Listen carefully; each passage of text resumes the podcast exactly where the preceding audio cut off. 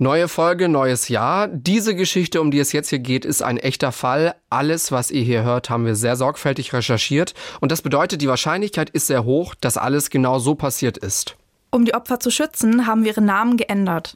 Diese Folge heute knüpft so ein bisschen an die letzte an. Es geht leider wieder um Einsatzkräfte, die im Dienst ums Leben kommen.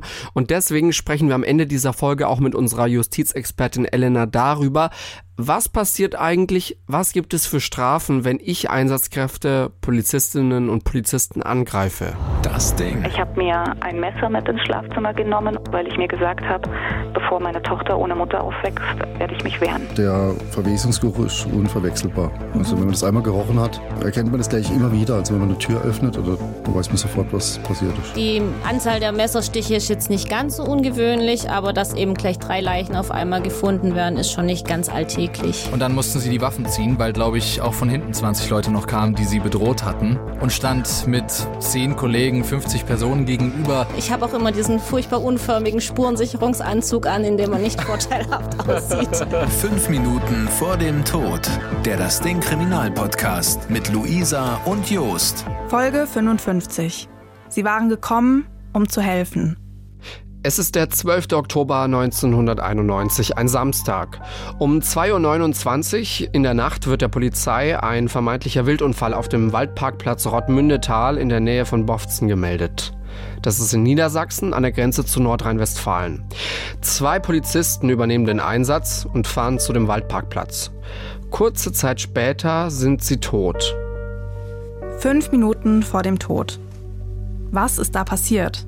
Fünf Minuten vorher sind die beiden Polizisten gerade auf dem Weg zu einem, für sie scheint das so, als wäre das ein Routineeinsatz und ahnen nicht, was gleich passieren wird.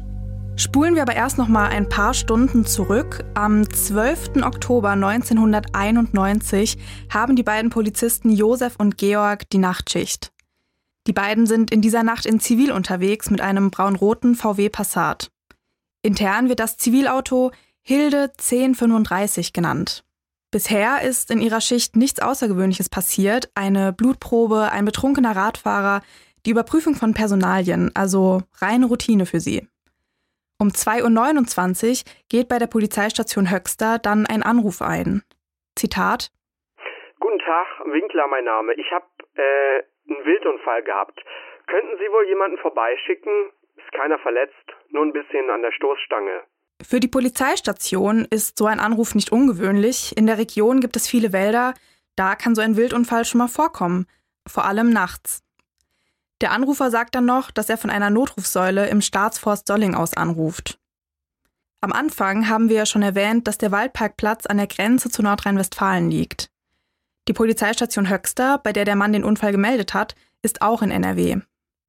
Der Polizist am Telefon sagt dem Mann deshalb, dass er den Kollegen aus Holzminden Bescheid geben werde. Die Polizeistation Holzminden liegt in Niedersachsen und ist für das Gebiet, in dem der Parkplatz ist, zuständig. Um 2.35 Uhr melden sich Josef und Georg bei ihrer Dienststelle. Sie sind gerade auf dem Weg zurück zum Revier. Kurz darauf hören die beiden ein Funkgespräch zwischen der Polizeistation Höxter und dem Revier Holzminden. Der Wildunfall, den der Kollege aus Höxter meldet, liegt auf ihrem Weg. Weil andere Kollegen mit einem Streifenwagen gerade noch einen anderen Einsatz übernehmen müssen, geben Josef und Georg Bescheid, dass sie zu dem Parkplatz fahren können.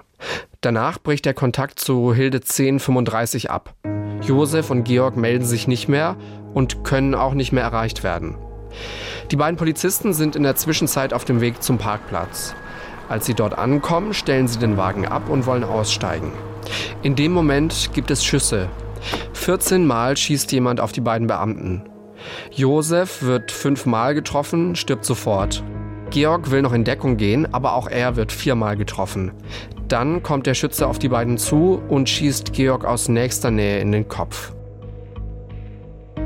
Auf dem Revier macht sich erstmal niemand Sorgen.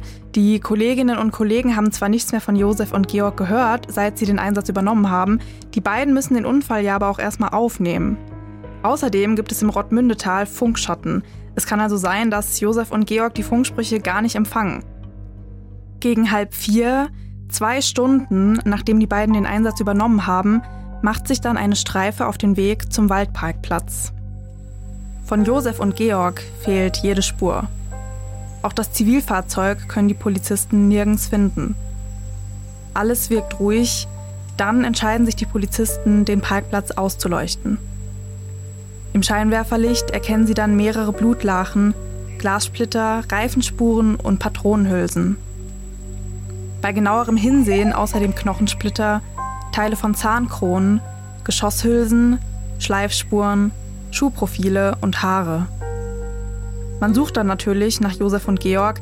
Der NDR schreibt von einer der größten Suchaktionen der Polizeigeschichte. Tausende Einsatzkräfte sind an der Suche beteiligt. Taucher und Hubschrauber und sogar britische Militärjets sind im Einsatz. Am Vormittag gibt das Polizeirevier dann eine Öffentlichkeitsfahndung nach dem vermissten Zivilfahrzeug raus. Wir haben für diesen Fall, für diese Podcast-Folge einen Polizisten kontaktiert, der damals in die Ermittlungen involviert war. Er sieht den Sachverhalt teilweise etwas anders als das Landgericht, das später in dem Fall urteilt und auch anders als einige Zeitungen, die darüber berichten. Zu einem Interview mit uns war er nicht bereit. Er hat uns aber ein knapp 50-seitiges Dokument über die Tat geschickt, in dem er über seine Erfahrungen und seine Sicht auf die Dinge schreibt. Dieses Dokument, das hat er schon vor einiger Zeit geschrieben. Wir haben diesen Polizisten jetzt Heinz genannt und in seinem Dokument schreibt Heinz, dass er, als er von der Fahndung gehört hat, gerade mit seiner Familie in der Küche saß. Zitat Ich bemerkte sofort die ungewöhnliche Art der Fahndung nach einem zivilen Polizeifahrzeug.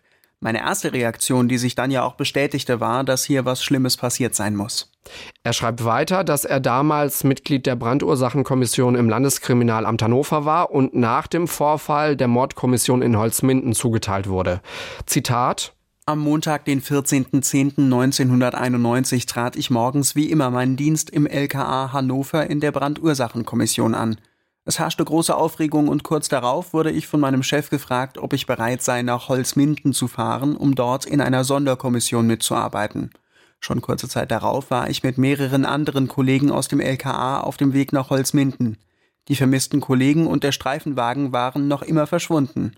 Über das Wochenende fanden sich um die 100 Polizeimitarbeiter ein und bildeten die Mordkommission, die zur Aufklärung des Sachverhaltes beitragen sollten. Sie nahmen Hinweise aus der Bevölkerung auf, überprüften diese Angaben und suchten nach dem Verbleib des Pkw und der Polizisten. Die Einsatzleitung gab mir einen Kollegen aus dem LKA Hannover an die Seite und dazu einen zivilen Dienstwagen. Wir nahmen Hinweise entgegen, überprüften diese und legten sie, weil regelmäßig negativ, zu den Akten. So arbeiteten wir etliche Spuren ab. An diesem Montag findet man den VW Passat auf der Wiese von einem militärischen Truppenübungsplatz bei Bielefeld. Der Platz ist 50 Kilometer von dem Waldparkplatz entfernt. Der Wagen ist komplett ausgebrannt und zerschossen. Die Türen sind zu. Er steht nur noch auf den Felgen.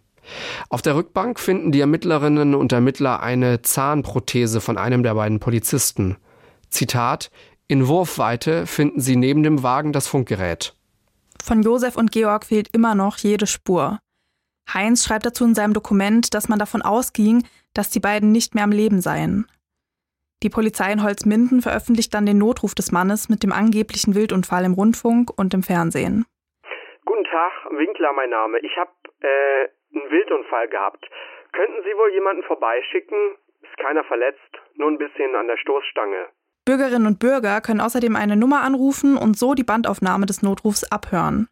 Die Polizei bekommt viele Hinweise, zu wem diese Stimme gehören könnte. Und tatsächlich bekommt die Polizei durch die Ausstrahlung des Notrufs die entscheidende Spur.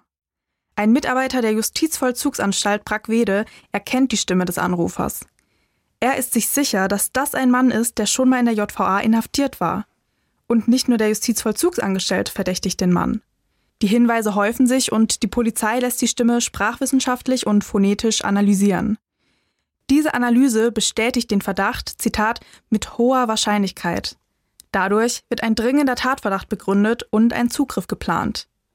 Heinz schreibt dazu, alle im Dienst befindlichen Mitglieder der Mordkommission erhielten den Auftrag, den Dienstort nicht zu verlassen und sich in Bereitschaft zu halten. Das war Mittwoch, den 16. Oktober 1991. Keiner wusste, worum es sich handelte. Es kam aber schon das Gerücht auf, dass es in den nächsten Stunden einen Zugriff gäbe. Wir hielten uns im Gebäude der Polizei in Höxter auf. Als der Einsatz begann, war schon völlige Dunkelheit. Alle Beamten wurden nach Bredenborn, westlich von Marienmünster in Nordrhein-Westfalen, verlegt und blieben in ihrem Einsatzraum in Nähe des Zielobjektes. Ein SEK war eingesetzt und führte den Zugriff auf das Haus der verdächtigen Familie durch. Drei Brüder wurden festgenommen und vom Ort wegtransportiert. Es wird also nicht nur der verdächtige 29-jährige Mann verhaftet, sondern auch seine beiden jüngeren Brüder. Die sind zu dem Zeitpunkt 25 und 26 Jahre. Der Spiegel schreibt sogar, dass auch die Mutter der Brüder verhaftet worden sei. Als die Brüder abtransportiert worden sind, wird das Haus der Familie durchsucht. Heinz wird noch während der Durchsuchung mit einem Kollegen ins Krankenhaus nach Höxter geschickt. Hier sollen sie Carsten vernehmen, den zweitältesten Bruder. Im Krankenhaus erfahren die beiden, dass sich Carsten bei der Festnahme ein Messer ins Herz gestochen habe. Außerdem hat er eine Stichwunde im Hals. Er werde zurzeit notoperiert und könne nicht vernommen werden. Heinz äußert sich dann auch noch ziemlich kritisch über einen Kollegen. Noch im Krankenhaus lief uns ein uniformierter Kollege aus Höxter über den Weg. Dieser zeigte uns ganz euphorisch ein Polaroid-Foto. Auf diesem Foto waren eine Brust und eine große Wunde zu sehen, in der ein Messer steckte. Es soll sich um Carsten gehandelt haben. Später schreibt er, wir hatten den Eindruck, dass er allen, die es sehen wollten, seine Trophäe zeigen würde. Was es mit diesem Foto und dem Polizisten auf sich hat, konnten wir leider nicht rausfinden. Heinz ist der Einzige, der den Vorfall beschreibt. Carsten überlebt seinen Selbstmordversuch aber. Als klar wird, dass Carsten in nächster Zeit nicht vernommen werden kann, machen Heinz und sein Kollege sich auf den Weg zurück zur Dienststelle nach Höxter. Hier sollen sie jetzt Axel, den jüngsten der drei Brüder, abholen, um ihn auf dem Revier in Holzminden zu vernehmen. Das machen sie dann auch. Heinz beschreibt, dass Axel zu dem Zeitpunkt schon seine persönlichen Kleidungsstücke zur Untersuchung abgeben musste. Er trägt einen grünen Polizeitrainingsanzug, alte Gummistiefel und hat eine Decke dabei. Vom Spiegel wird Axel als Zitat geistig und körperlich zurückgeblieben beschrieben. Für die Vernehmung wird Heinz und seinem Kollegen noch eine Kollegin an die Seite gestellt. Zitat Unser Dreierteam begann nun schon lange nach Mitternacht die Vernehmung von Axel. Schon nach kurzer Zeit hatten wir den Eindruck, dass der Axel ganz unter dem Schatten des älteren Bruders Walter stand. Er schien erhebliche Angst vor seinem Bruder zu haben.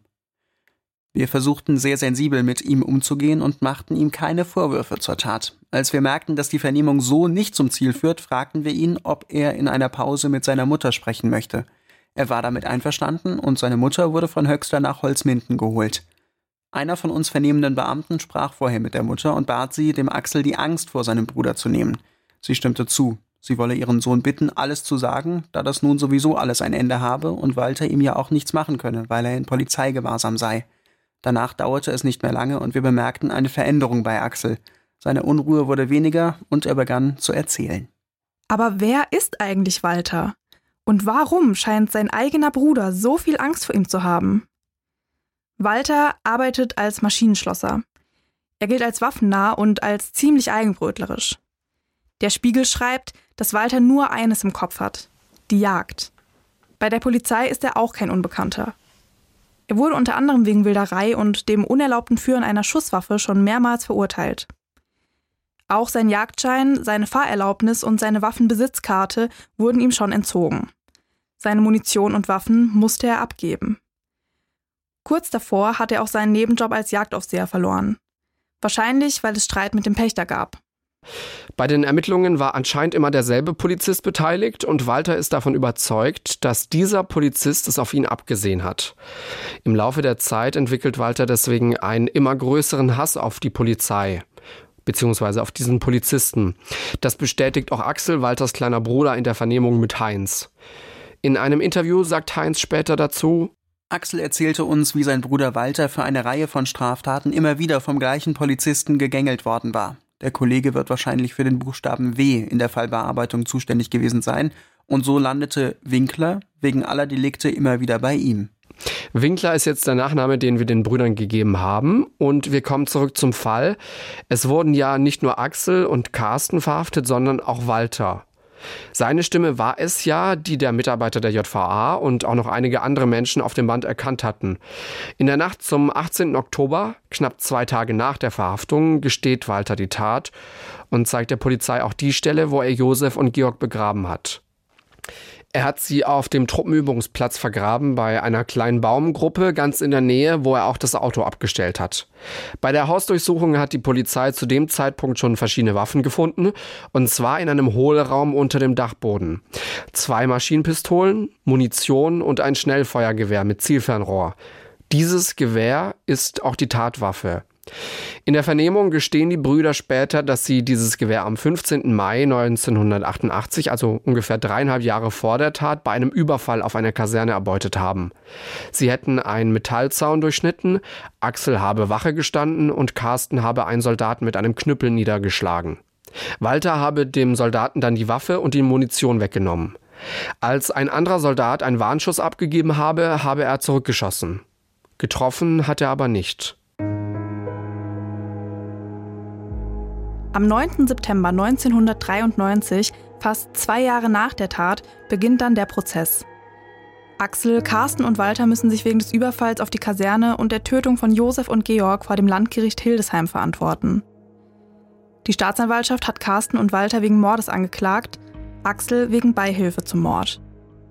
Während den Ermittlungen haben die drei Brüder immer wieder unterschiedliche Geständnisse abgelegt, die teilweise nicht zu den Spuren und den Beweisen passen.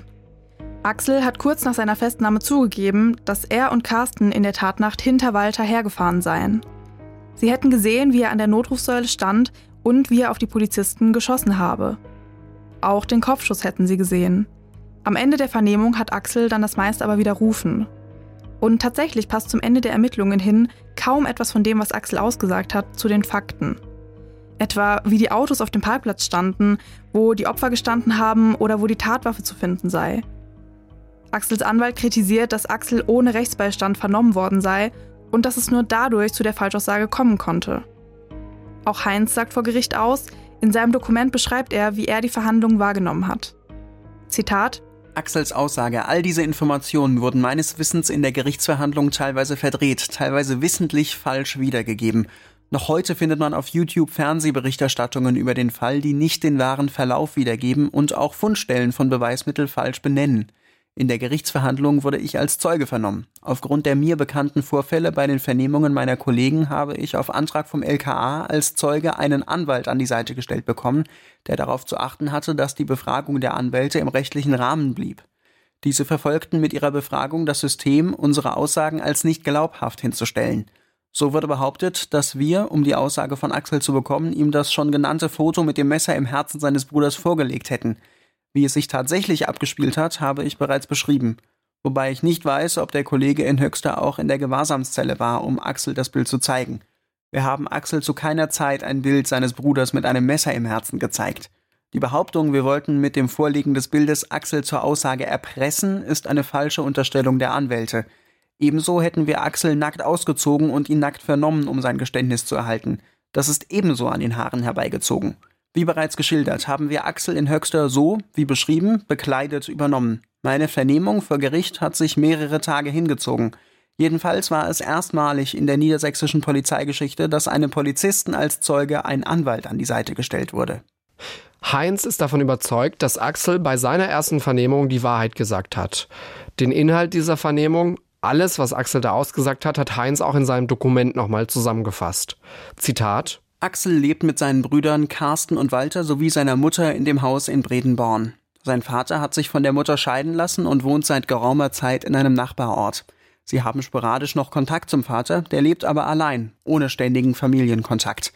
Walter, der älteste der Brüder, hat die Aufgabe des Hausherrn übernommen und trägt die Verantwortung für die Familie. Das lässt er auch seine Brüder spüren. Was Walter sagt, ist Gesetz. Widerspruch lässt er nicht gelten. Er bezieht seine Brüder auch gerne in seine Planungen und Vorhaben mit ein. Sie müssen ihm helfen und immer bereitstehen, wenn Walter sie benötigt. Walter ist ein begeisterter Jäger, hat seinen Jagdschein gemacht und ist als Waffennah bekannt. Waffen ziehen ihn magisch an. Er hat sich im Bereich Bredenborn der dortigen Jagdgemeinschaft angeschlossen und ist stolz darauf, mit diesen honorigen Bürgern gesellschaftlich aufgenommen zu sein. Dies geht einige Zeit gut, dann jedoch kommt es zu Vorfällen, die ihn in seiner Jagdgesellschaft unmöglich machen. Er wird zum Wildfrevler, indem er wild schießt, das er nicht hätte schießen dürfen. Da diese Vorkommnisse bekannt werden, wird auch ein Strafverfahren gegen ihn eingeleitet. Die polizeilichen Ermittlungen wurden damals von einem Kollegen aus Höxter durchgeführt. Walter fällt auch wegen anderer kleinerer Delikte auf und das schadet seinem gesellschaftlichen Ansehen. Diese Delikte wurden wiederum vom besagten Polizisten aus Höxter bearbeitet. Nach weiteren Auffälligkeiten verliert Walter seinen Jagdschein und auch seinen Waffenschein. Er muss seine Waffen abgeben bzw. an einen Berechtigten verkaufen. Und wieder ist der Polizist als Sachbearbeiter bei den Winklers. Die Jagdgesellschaft spottet nun über Walter und lässt ihn nur noch als Treiber und Hilfsarbeiter in ihrem Kreis dabei sein. Er kann nicht mehr mithalten, was ihn stark in seiner Ehre kränkt. Nach und nach staut sich Frust, Ärger und Wut bei ihm auf. Wegen seiner Taten ist er sogar noch kurz vor der Ermordung der Polizisten zu einer Haftstrafe verurteilt worden, die er absitzen muss. Und all sein Ungemach fokussiert er auf den Polizisten, der ihm das angetan hat, der schuld an seiner Situation ist. In dieser Zeit begeht Walter mit seinen Brüdern zwei schwere Straftaten. Einen Einbruch in eine Bundeswehrkaserne und einen Raubüberfall auf eine Bundeswehrstreife. Bei beiden Taten wurden die Brüder Carsten und Axel gezwungen mitzumachen. Bei beiden Taten konnten sie Waffen erbeuten. Beim Einbruch zwei Usi-Maschinenpistolen mit Munition und bei dem Überfall auf die Streife erbeuteten sie ein G3-Sturmgewehr und auch die dazugehörige Munition. Walter war stolz auf die erbeuteten Waffen und pflegte sie und lagerte sie in einem Versteck auseinandergenommen auf. Im Hause Winkler wird täglich viel Zeit vor dem Fernsehapparat verbracht.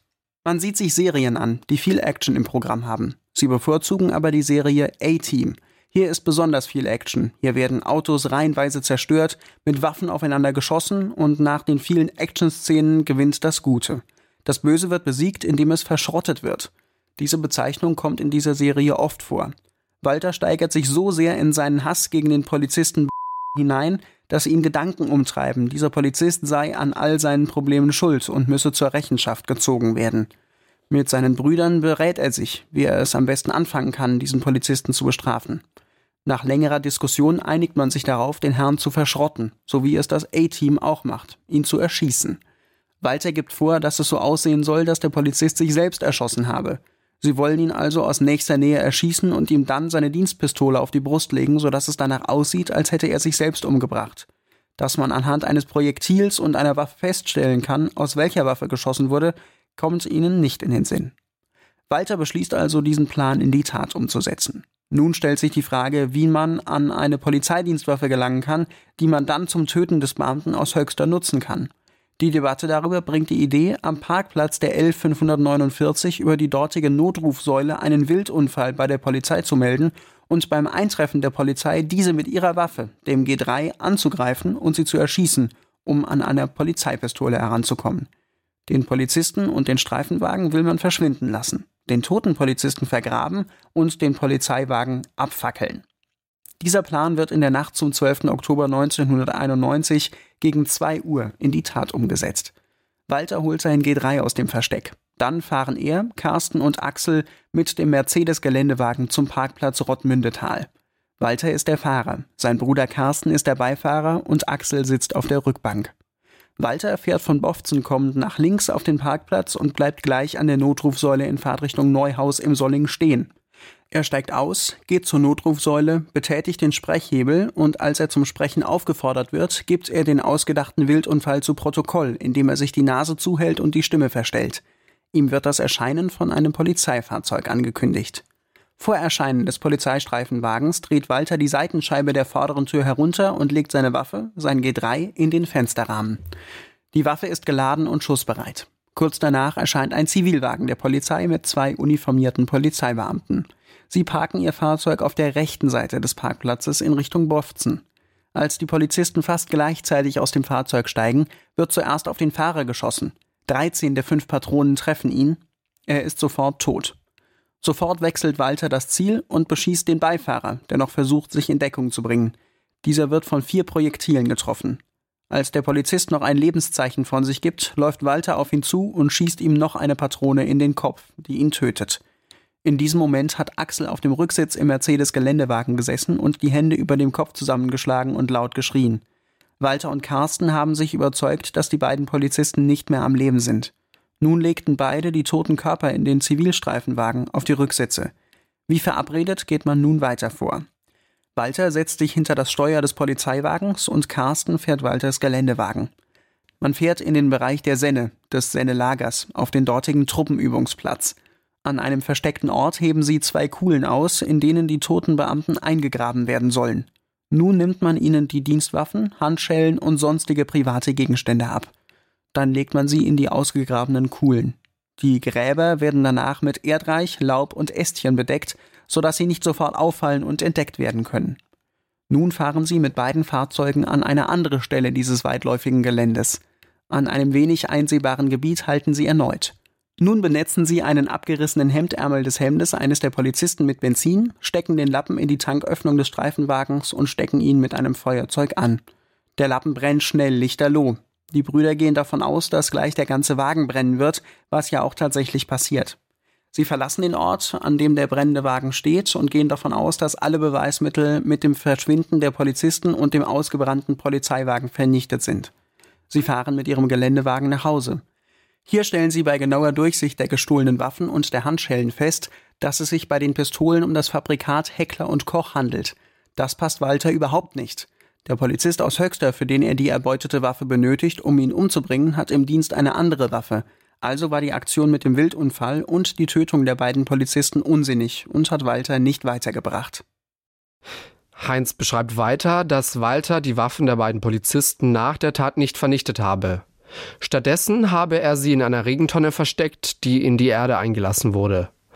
Auch die Handschellen und die persönlichen Gegenstände von Josef und Georg sollen in diesem Versteck gelandet sein.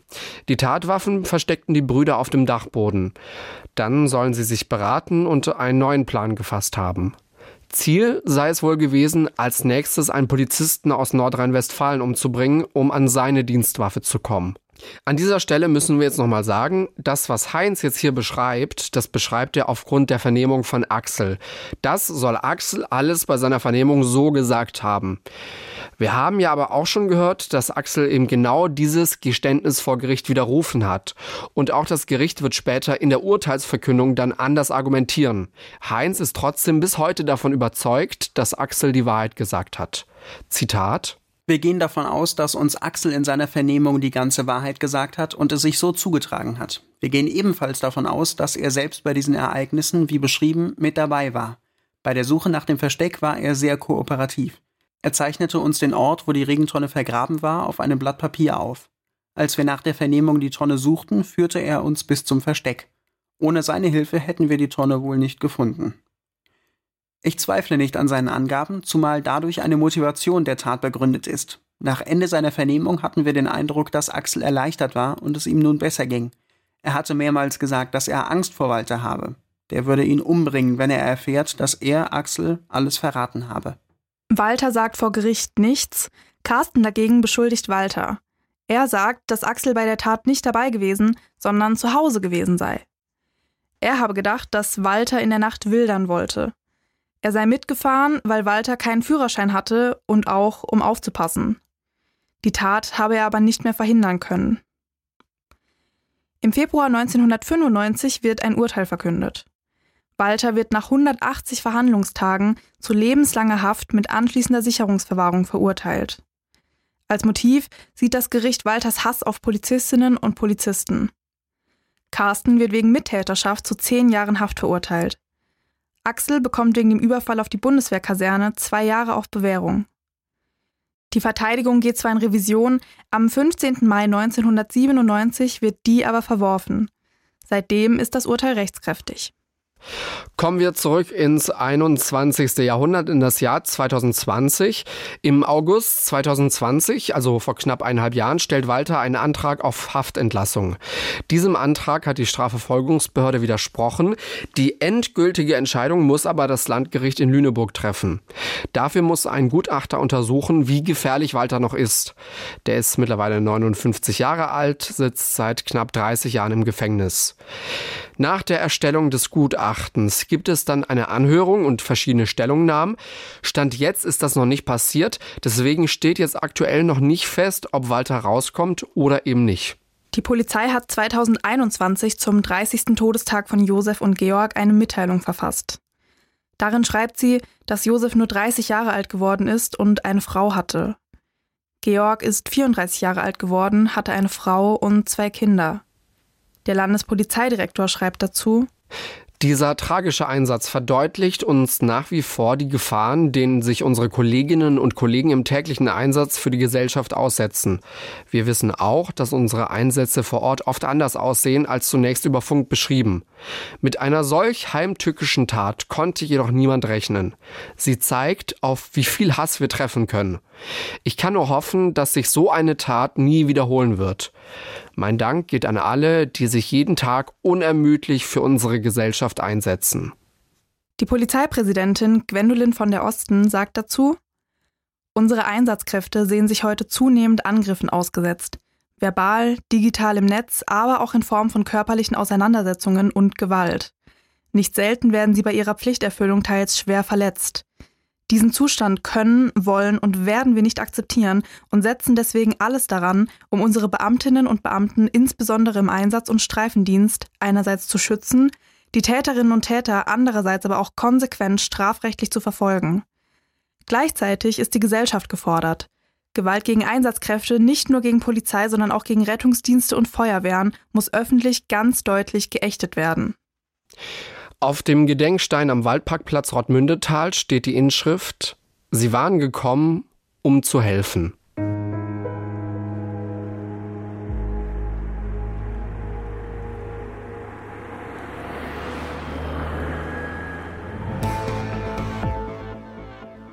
Wir starten direkt gleich mal wieder mit einem Heavy Fall ins neue Jahr. Absolut, hey. Ich hatte Gänsehaut vorhin, als wir das hier aufgezeichnet haben und aufgenommen haben, ne? will ich nur ganz kurz sagen. Vor allem knüpft es halt auch, wie du am Anfang schon gesagt hast, direkt an unsere Thematik von vor Weihnachten an. Also mhm. es geht ja jetzt wieder um Polizisten, die sterben müssen im Einsatz. Wir wollen jetzt mal rausfinden, was passiert eigentlich, wenn ich da würde ich natürlich niemals drauf kommen, wenn ich Polizisten, Polizistinnen, überhaupt Einsatzkräfte angreife oder vielleicht auch so sehr verletze, dass sie sterben. Genau. Also ne, hypothetisch, ganz wichtig zu sagen hier, hypothetische Frage. Der Fall ist ja jetzt schon mehr als 30 Jahre her. Aber Angriffe auf Polizistinnen und Polizisten sind ja auch heute noch ein großes Thema. Das haben wir auch in der letzten Folge schon gehört. Mhm. Deswegen wollten wir das jetzt mal mit unserer Justizexpertin Elena ja, einfach abklären, wie du schon gesagt hast, was denn da so das Strafmaß ist, also mit was die Täterinnen und Täter da rechnen müssen. Was steht denn so im Strafgesetzbuch? Also fangen wir mal an, was passiert, wenn ich einen Polizisten, eine Polizistin beschimpfe? Das ist, was Elena sagt. Die Armen müssen sich ja im Laufe ihres Berufslebens einiges anhören. Ne? Und sei es nur bei so einer Verkehrskontrolle. Selbst wenn die jetzt einiges gewohnt sind, bei harten Schimpfworten, mit denen man so einen Polizeibeamten oder eine Polizeibeamtin persönlich angreift, da kennen auch die kein Erbarmen mehr. Dann kommt man dran wegen Beleidigung. Im Zweifel droht dann eine Geldstrafe oder eine Freiheitsstrafe bis zu einem Jahr. Oder wenn man das Ganze zum Beispiel bei einer Demo oder vor Publikum rausgebrüllt hat, kann es sogar bis zu zwei Jahre Freiheitsstrafe geben. Das gilt übrigens nicht nur, wenn man Polizisten oder Polizistinnen beleidigt, sondern für alle anderen Menschen in Deutschland auch. Aber derjenige oder diejenige, die beleidigt worden ist, die muss auch eine Strafanzeige stellen, sonst wird das Ganze nicht verfolgt. Ich hätte jetzt gedacht, es gibt einen eigenen Straftatbestand, also sowas wie Beamtenbeleidigung. Stimmt, das sagt man ja irgendwie immer so, ne? Ja, so in genau. Kneipengesprächen so. oder so. Ja, ja, so, das ist Beamtenbeleidigung. Also ich habe das auch schon mal gehört, aber krass, dass es ja tatsächlich jetzt gar nicht so ist, also dass es dafür eben keinen eigenen Straftatbestand gibt. Wenn ich jetzt aber einen Polizisten, eine Polizistin nicht nur mit Worten angreife, sage ich jetzt mal, sondern eben wirklich handgreiflich werde, ist es dann in Anführungszeichen normale Körperverletzung oder gibt es dafür einen extra Straftatbestand? Jein, denn für solche Fälle gibt es zusätzlich noch einen speziellen Straftatbestand, den sogenannten tätlichen Angriff auf Vollstreckungsbeamte. Und jetzt kommt's, es muss gar nicht erst dazu gekommen sein, dass du eine Polizistin oder einen Polizisten bei einer Handlung verletzt hast. Beispiel, Polizeibeamter durchsucht jemanden, wenn derjenige sich jetzt mit Händen und Füßen dagegen wehrt und eventuell auch noch mit dem Arm gegen den Polizisten schlägt, muss es nicht mal sein, dass der Polizist wirklich verletzt wird. Es reicht schon, dass du überhaupt versucht hast, einen Beamten eben tätlich anzugreifen.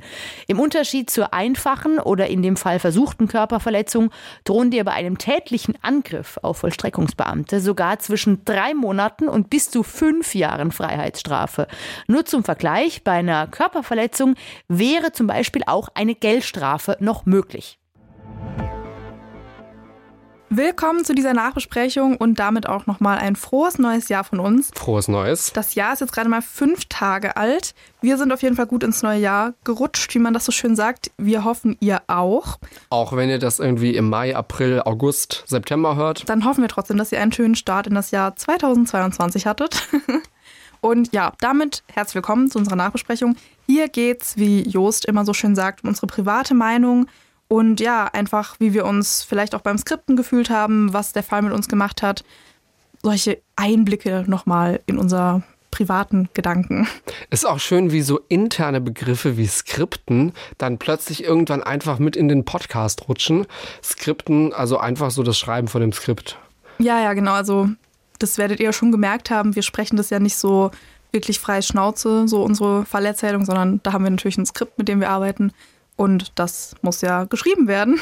Genau, weil genau. wir uns halt vorher einmal genau überlegen wollen, wie wollen wir das erzählen, äh, welche Reihenfolge. Damit es eben auch alles Stimmt das auch hundertprozentig, genau. genau.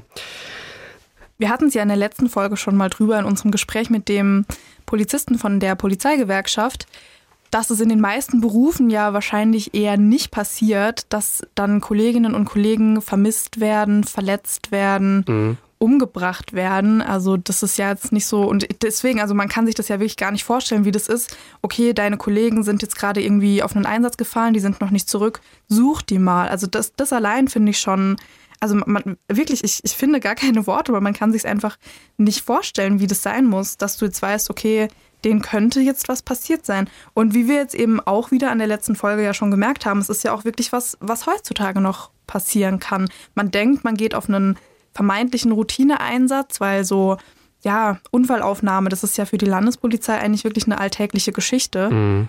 Und dann wird man ja wirklich, also man kann es nicht anders sagen, man wird in so einen Hinterhalt gelockt. Und ja, fast schon hingerichtet. Ja, also. absolut. Und es betrifft eben auch nicht nur Polizistinnen und Polizisten, diese Gefahr, ne? sondern, das ist mir auch ganz wichtig hier nochmal, auch Rettungsassistentinnen und Assistenten, Notärzten, Feuerwehrmenschen. Wir hatten es jetzt erst, ich habe es gerade hier nochmal aufgemacht, also das war vor ein paar Tagen im Dezember, da hat eine Frau versucht, in Karlsruhe einen Rettungswagen umzuparken, während der Notfalleinsatz lief. Ja? Also die hatte mit diesem Fahrzeug nichts zu tun. Die hat sich anscheinend durch dieses Fahrzeug behindert gefühlt. Die haben halt den Rettungswagen da mitten auf der Straße abgestellt. Sie wollte da irgendwie durch. Und dann ist diese fremde Frau in die Fahrerkabine eingestiegen, wollte diesen, Fahr diesen Wagen umparken, weil sie da eben nicht durchkam. Und hinten war die Rettungswagenbesatzung drin.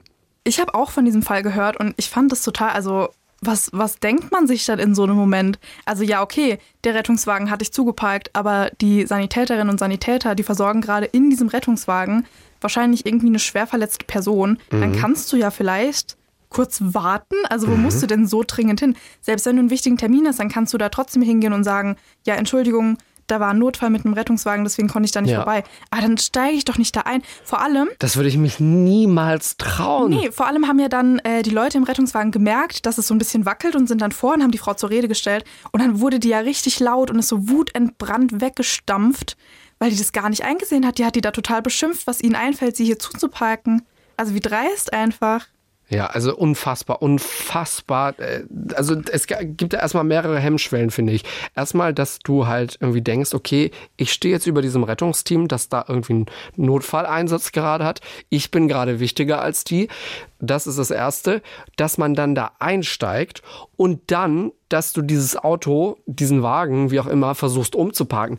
Das ist so, was, was, was, was? Also so ich, viele Sachen ja, müssen da irgendwie schiefgegangen sein bei der im Kopf. Ich finde, manchen Menschen fehlt halt auch einfach, also da, denen fehlt einfach Empathie. Weil ich denke mir so, hallo, dir könnte es vielleicht auch irgendwann mal so gehen, dass du da im Rettungswagen versorgt werden musst und dann müssen halt andere Leute warten. Und also, sorry, in welcher Welt kommt man denn bitte auf so eine Idee, sowas zu machen? Und also ja, an sich diese Thematik, Rettungssanitäterinnen und Sanitäter, die sind ja wirklich nur da, um zu helfen. Mhm. Also natürlich eigentlich ja alle, egal ob jetzt die Polizei irgendwo hinkommt oder Feuerwehrleute irgendwo hinkommen. Aber bei Rettungssanitätern, ich finde, da sollte es ja einem wirklich so 100% klar sein, mhm. die helfen jetzt gerade jemandem, der vielleicht im Sterben liegt. Das weißt du ja nicht. Mhm. Also wie man da darauf kommt, ich habe das noch nie verstanden, auch auf Autobahnen, dass man nicht einfach eine Rettungsgasse machen kann, dass sich manche Leute ja wirklich beschweren, wenn der Rettungswagen irgendwo durch muss. Ich denke mir so, hallo? Oder selbst diese Rettungsgasse nutzen, die andere gemacht haben, ja, um da durchzufahren. Ja, ich verstehe nicht, wie empathielos und egoistisch kann man denn sein. Also ich denke mir halt in solchen Situationen, wenn ich einen Unfall habe oder einen Herzinfarkt oder was weiß ich, dann möchte ich, dass der Rettungswagen so schnell wie möglich zu mir kommen kann und nicht irgendwelche Menschen den daran hindern, aus irgendwelchen komischen Gründen, die keine sind. Ja, das wird dich jetzt nicht überraschen, aber wenn sofort, wenn so schon so ein kleiner Stau ist, da fahre ich schon immer rechts ran oder links ran.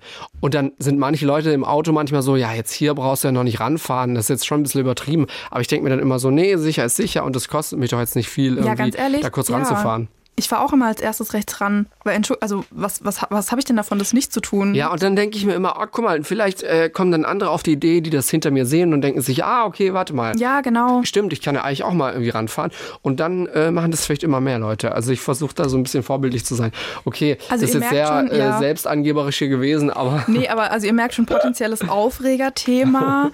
Weil, also ich kann ja irgendwie für einiges Verständnis aufbringen, aber das ist einfach, das werde ich halt nie verstehen, wie man solche Leute auch irgendwie, wenn sie helfen wollen, auch noch angreift, weil das ist ja dann die nächste Thematik, das Thematik, das ist ja auch schon passiert, dass eben Rettungssanitäter und Sanitäterinnen angegriffen wurden, während sie halt irgendwie versucht haben, den Leuten zu helfen. Ich Oder so, Feuerwehrmenschen, ja. Ja, Feuerwehrmenschen auch und eben, wie wir jetzt gerade schon in den letzten zwei Folgen gehört haben, Polizistinnen und Polizisten auch und es ist einfach Lass die Leute doch bitte einfach ihren Job machen. Ich meine, stell dir mal vor, man sitzt irgendwie so als, keine Ahnung, Buchhalterin in seinem Büro und auf einmal wird man von hinten von irgendwem beworfen. Das ist so eine absurde Situation und so geht es ja. den Leuten aber jeden Tag. Die wollen einfach nur ihren Job machen und werden dann teilweise angegriffen. Und nee, darüber könnte ich mich stundenlang aufregen.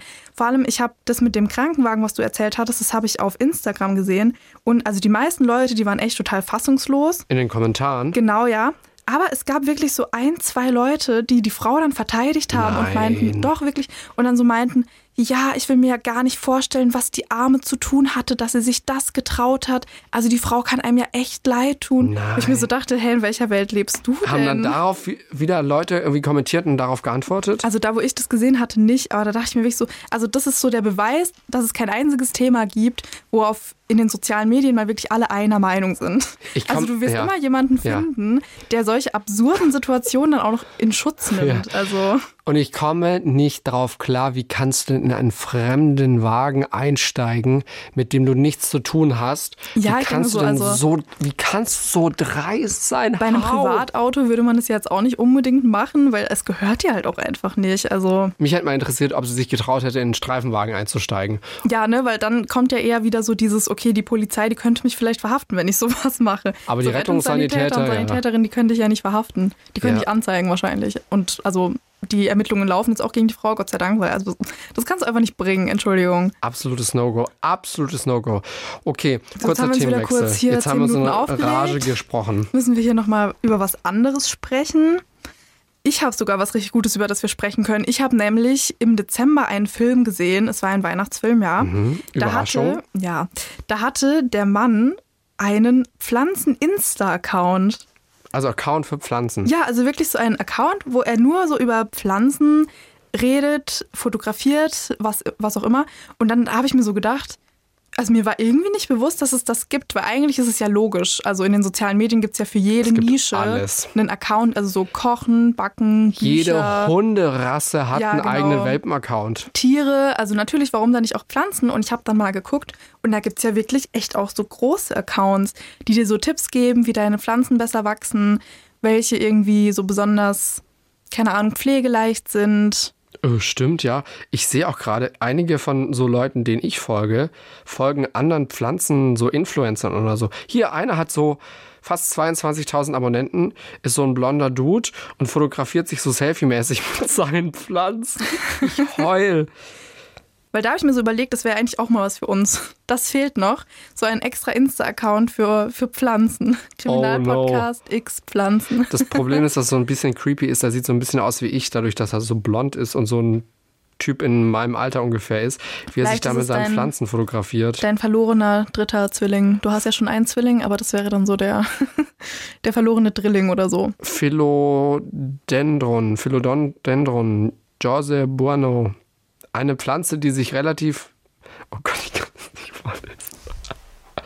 Also ein bisschen mehr Ernsthaftigkeit bei diesem wichtigen Thema, ja? Ich kann es nicht. Oh, jetzt hat er hier so Baby on board. Schon wieder ein Babypflänzchen. Das bist du. Dieses Mal den Syngonium Oh Gott, ja.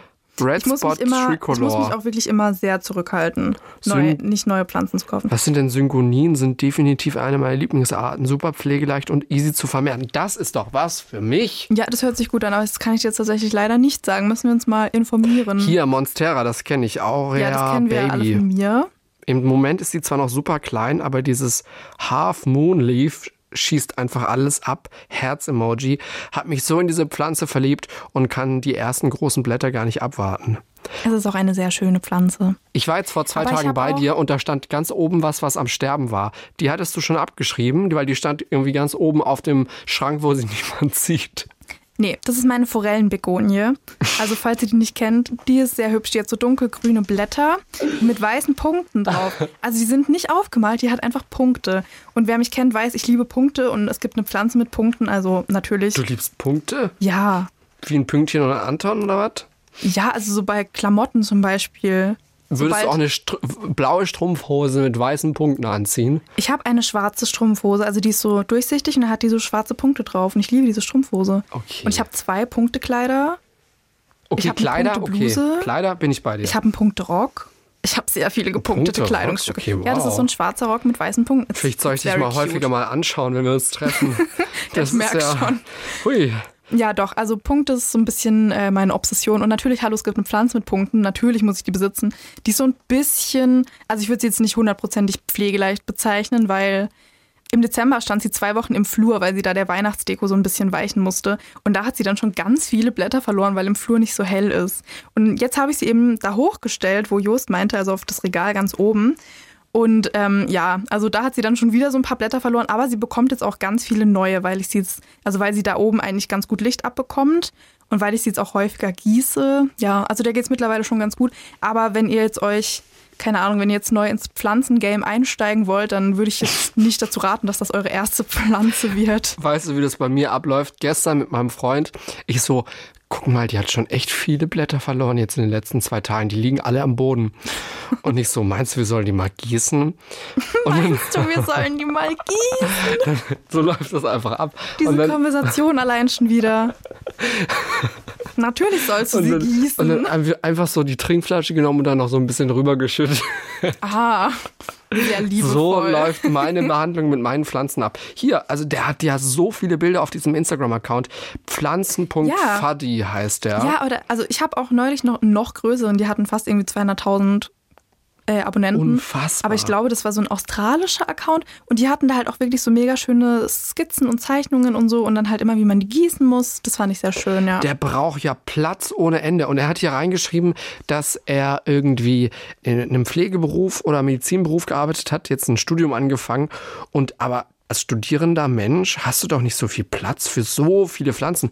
Naja, er hat ja, also, er hat ja scheinbar davor gearbeitet. Vielleicht hat er sich dann einfach Geld zurückgelegt. Außerdem, man kann auch. Damit du genug Platz für deine Pflanzen hast. Also, nee, nee, nee, ganz ehrlich, neulich hat uns eine Hörerin ein Bild geschickt. Ich glaube, es war ihr Wohnzimmer. Da war dann noch ihr Weihnachtsbaum zu sehen und eben ihre ganzen Pflanzen. Und ich fand das sehr clever. Sie hat nämlich, ich glaube, drei oder vier Pflanzen einfach auf den Esstisch gestellt. So ungenutzter Platz. Also alles, was bei euch irgendwie so Ablagefläche ist, Mhm. einfach Pflanzen drauf und schon habt ihr Platz geschaffen für Pflanzen. Also wo ein Wille ist, ist auch ein Weg. Also man kann auch in einem kleinen, begrenzten Raum sich so einen Dschungel gestalten. Oh nee, das ist glaube ich nichts für mich, ey. Apropos Dschungel, mein Freund war, glaube ich, neulich, nennen wir es überrascht. Äh, manchmal haben die Pflanzen nämlich Badetag bei uns. Dann stelle ich sie alle in die Badewanne und dann werden sie geduscht. Weil dann fühlen sie sich wie im Dschungel, weil das ist ja dann so wie Regen, das kommt dann von oben aus auf ihre Blätter Mhm. und dann sind sie mal wieder so richtig schön geduscht und refreshed und hatten ihren Regen. Und dann kommen sie wieder an ihren Platz und danach geht es ihnen immer richtig gut. Aber er fand das ein bisschen, er meint auch so, warum machst du das nicht so? Naja, so fühlen sie sich wie in ihrer Heimat. Sachen, die ich niemals tun werde. Äh, Folge 3. Okay. Aber das habe ich jetzt echt schon bei vielen gesehen, dass, dass die so einen Duschtag für ihre Pflanzen haben. Ja, ich, ich lerne nie aus. Also eines Tages werde ich es auch schaffen, dass meine Pflanzen am Leben bleiben. Also Aber alle- bis dahin ist noch ein langer Weg. An alle Pflanzenmutis und Fatis schreibt uns mal, ob eure Pflanzen auch einen Duschtag haben. Ganz viel Liebe geht raus an, an Luisas geduschte Pflanzen, ey. So viel, also viel Care, wie die bekommen. Und also da kann man ja echt neidisch werden. Ja, ne, da weißt du mal, wie gut es meinen Pflanzen geht. Das ist alles nur, weil wir uns noch keinen Hund zulegen können, ja? Ah. Meine ganze ungenutzte Liebe muss irgendwo hin. so ist Hunde, tolle Tiere. In zwei Wochen sind wir zurück mit einer Podcast-Folge, fünf Minuten vor dem Tod, der das den Kriminalpodcast. Bis dahin, passt auf euch auf. Und auf eure Pflanzen. Macht's gut. Bis in zwei Wochen. Tschüss. Und auf eure Pflanzen. Fünf Minuten vor dem Tod. Der Das Ding Kriminalpodcast. Gibt's in der ARD Audiothek, der Das Ding App und überall, wo es Podcasts gibt. Und wem das nicht reicht, noch mehr Content findet ihr auf Instagram unter Kriminalpodcast.